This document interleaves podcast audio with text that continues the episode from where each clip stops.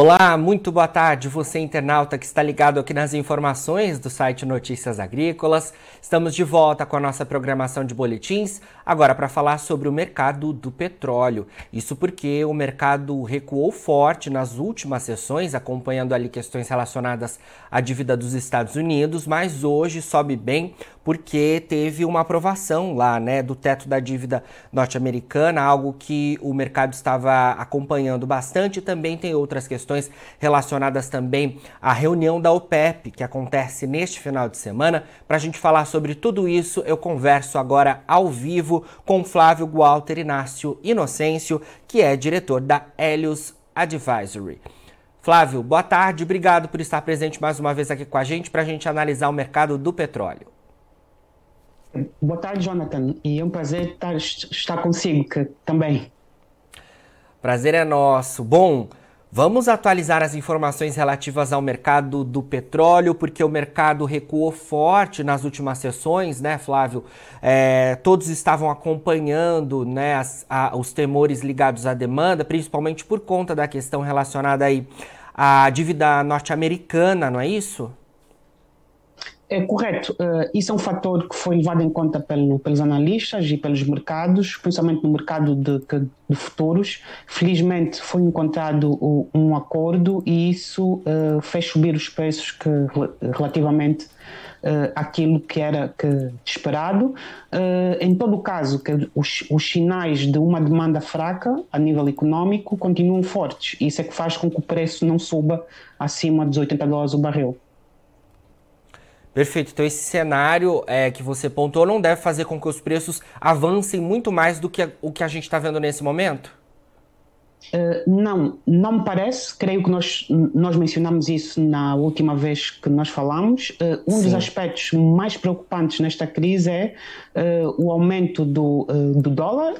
a Federal Reserve continua a ter uma política de aumento de taxas de juro para combater a inflação e isso também tem um efeito no preço do petróleo. Aliado a isto, há uma demanda. Embora a OPEP, no último relatório que, de maio, o relatório mensal que eles têm, eh, previa eh, um aumento da procura eh, agregada por petróleo este ano em 1 um, um a 2 milhões de barris a mais, mais ou menos. Só que isto pode não se concretizar considerando esses aspectos todos.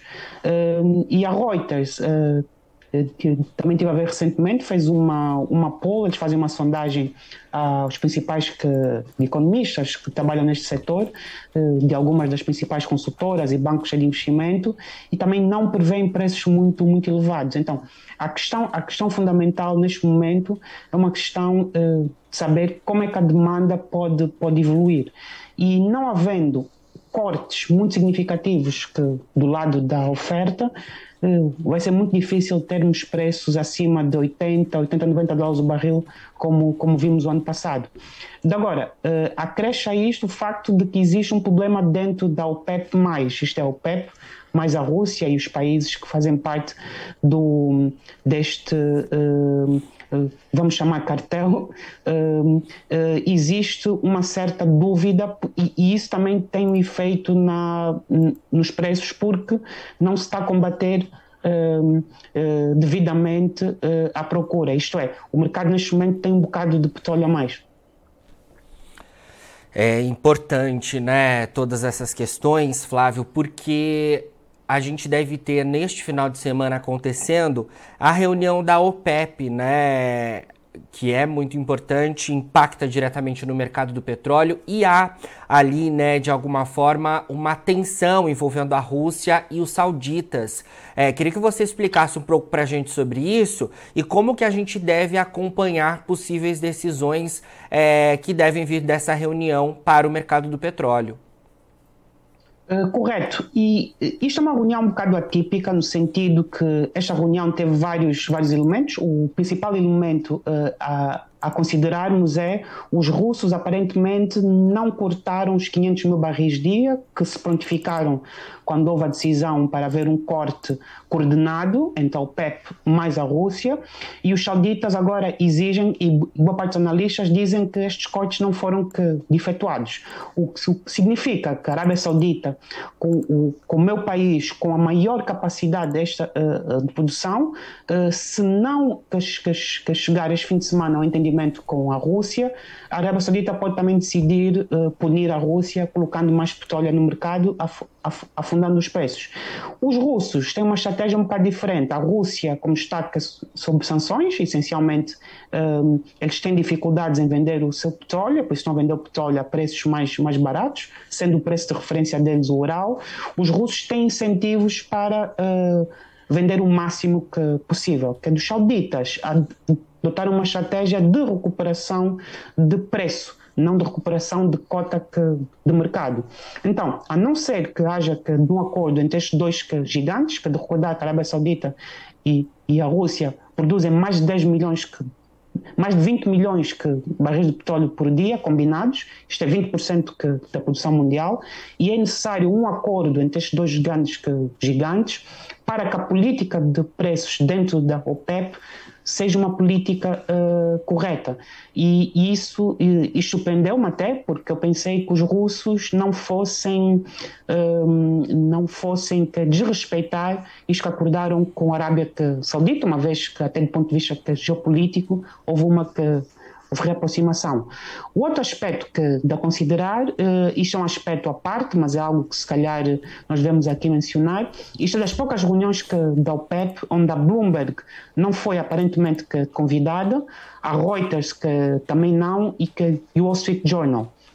Isto é um bocado estranho porque tipicamente, uh, pelo menos o Wall Street Journal e a Bloomberg estão sempre presentes uh, na, uh, que, na conferência que, de imprensa, o PEPS, que sempre foi bastante ativa uh, em termos de imprensa para que, divulgar os preços. E obviamente que isto tem um efeito nos mercados, porque havendo ou não uma decisão que, da OPEP, os mercados vão responder que de acordo com o que foi decidido este fim de semana. Não se prevê para já que haja um novo corte, o que se prevê é que se resolva este aspecto dos 500 mil barris dia que os russos se prontificaram a cortar, eh, em termos de corte de produção, mas não o fizeram. E parece que os sauditas estão bastante indignados e a Arábia Saudita é de facto o líder que, da OPEP, eh, considerando que, que é o país com as maiores eh, reservas, dentro que da OPEP, isso inclui a Venezuela, mas é o maior produtor uh, dos países com grandes reservas e tem uma capacidade extra grande de produção. Isto é, a Arábia Saudita pode, que, no máximo, produzir até 12, 12 a 13 milhões de barris de petróleo que, por dia e isso pode ter um colapso uh, dos preços. E é esse efeito uh, disciplinador que faz com que os sauditas sejam o que chamamos o Banco Central uh, dos mercados petrolíferos. É, portanto, é um bocado estranho não ter havido este entendimento. Uh, Entende-se que do lado russo, mas isso pode colocar em causa as políticas que coordenadas que da OPEP+. E se não houver uma coordenação, nós podemos ter um colapso que, de preços, uh, efetivamente, uh, muito maior do que aquele que nós tivemos. Então, uh, é um dos aspectos que uh, os mercados estão, que, que, estão, que estão a considerar e este que é blackout à parte que, da imprensa. É também um bocado estranho porque isto, isto tipicamente isto não acontece com, com, com organizações como a Reuters, a Bloomberg ou, ou o City Journal, embora outros meios de comunicação que estão lá sempre, como, como, como Financial Times, uh, uh, Wood Mackenzie, estas grandes consultoras internacionais que uh, também trabalham nos mercados petrolíferos e são bastante consultadas pelos, pelos, um, pelos operadores que, do mercado. Portanto, são esses dois aspectos que eu iria frisar que são um bocado fora, fora, fora do comum. Flávio, essa reunião acontece no dia 4 de junho, não é isso?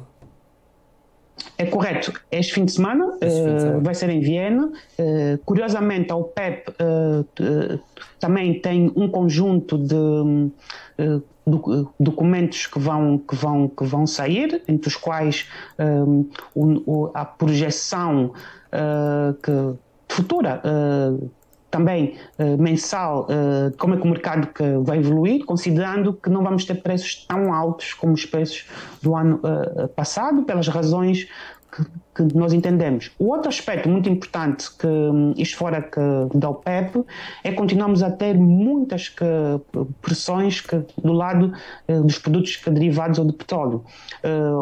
estamos a falar aqui do diesel, a gasolina, o querosene, a nível internacional, há uma capacidade muito limitada de expansão deste tipo de produtos. Então, nós também podemos ter uh, uma uh, diferença entre o petróleo bruto e os produtos uh, derivados, considerando a pouca capacidade que, de expansão deste tipo de produtos. E isto também faz com que os preços não entrem mais em, em colapso. Para não falar na questão das reservas estratégicas americanas. Eh, nós sabemos que os americanos já começaram a comprar que, novamente que petróleo para encher as reservas estratégicas eh, e isso também pode ser eh, bastante relevante para impedir futuros choques, que os países da OCDE, quase todos, têm reservas estratégicas.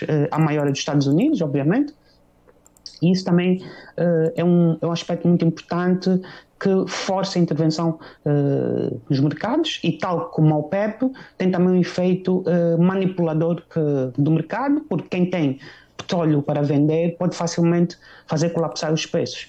E, e, e os americanos já uh, começaram um, essencialmente a repor parte das suas reservas que estão em metade de recordar que esta atual administração eh, americana que tem tido uma política muito agressiva de não fazer os preços que subir.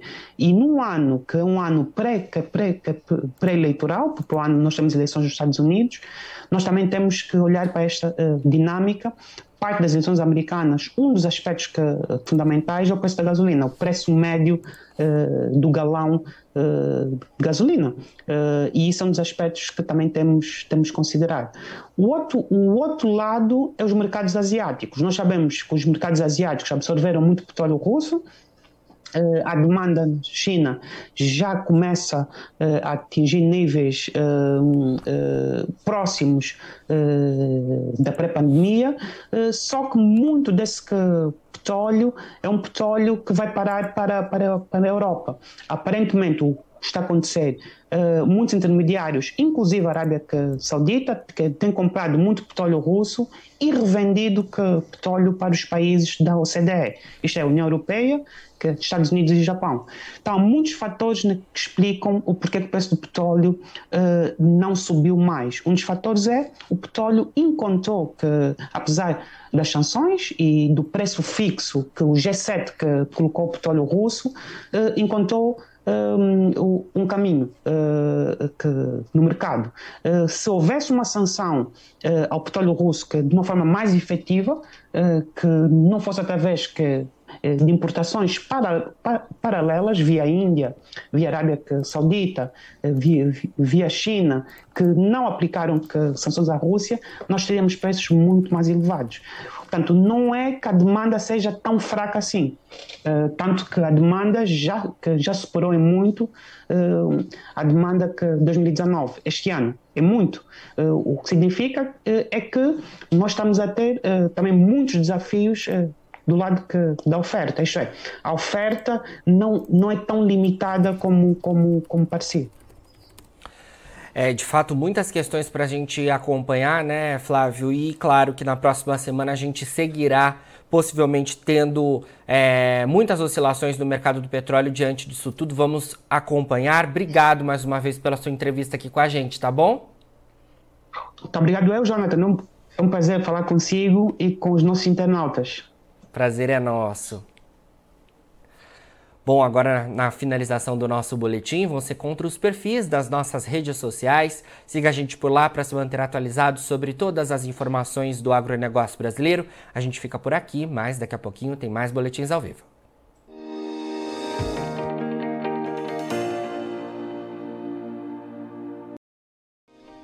Se inscreva em nossas mídias sociais. No Facebook, Notícias Agrícolas no Instagram, arroba Notícias Agrícolas, e em nosso Twitter, arroba Norteagri. E para não perder nenhum vídeo, não se esqueça de nos acompanhar no YouTube e na Twitch Notícias Agrícolas Oficial.